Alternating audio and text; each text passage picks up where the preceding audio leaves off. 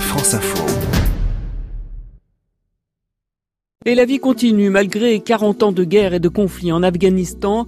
C'est ce que nous transmet un photographe afghan de 26 ans, Varshad Ouchian, repéré par l'agence France Presse alors qu'il n'était pas prédestiné à la photographie. C'est un jeune homme qui faisait des études de médecine. Magdalena Herrera, directrice de la photo au magazine Géo. Son frère était un photographe de l'AFP qui couvrait les événements euh, plutôt d'actualité, qui est mort soudainement. Ce frère était le soutien de famille et euh, Farshad a dû prendre la relève avec la confiance euh, du chef bureau de l'époque, Chamarey, qui est mort dans un attentat à Kaboul. Ces photos nous parlent de la vie quotidienne, pleine de douceur et d'humanité. L'Afghanistan a pendant longtemps été, euh, dans les années 70, un pays où on allait se ressourcer, extrêmement beau, avec une culture ancestrale très riche.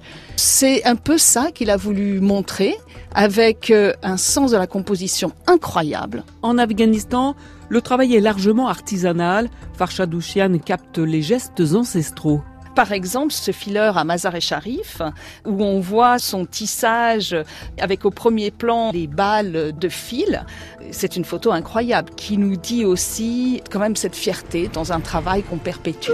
Moment de joie ou de pureté, comme ce vol de pigeons au plumage immaculé au-dessus des toits. La culture du pigeon est importante en Afghanistan. On élève des pigeons lorsqu'on peut euh, sur les toits de sa maison.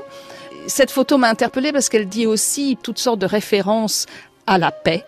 On ressent ce qu'il a voulu dire. L'Afghanistan reste un pays tenu par les hommes et Farshad Ouchian a bien du mal à photographier les lieux mixtes tant ils sont rares. Déjà que l'image est difficile en pays musulman, il a quand même réussi à obtenir cette confiance et à pouvoir photographier des femmes, couvertes ou pas. Il y en a une très colorée et c'est à propos d'un défilé de mode. Oui, c'est une première. Un défilé de mode ouvert au public avec des femmes qui n'ont pas le visage couvert. Autre visage de sa terre natale, celui des camps de réfugiés et il est allé à leur rencontre. On recense encore un million et quelques de déplacés dus à la guerre et on sent cette humanité chez lui. Il les remercie de pouvoir approcher leur douleur. De partager leur douleur, qui est quelque chose effectivement d'extrêmement intime.